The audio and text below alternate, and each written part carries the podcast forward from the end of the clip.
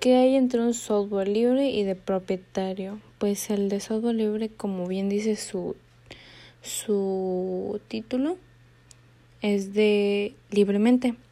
O sea que puedes interactuar libremente, puedes, puedes hacer unos arreglos, puedes ejecutar, puedes tener acceso a, a diferentes fuentes o a sitios y de propietario, pues ahí no puede ser libremente porque en algunas ocasiones tiene candados por doquier, por así decirlo.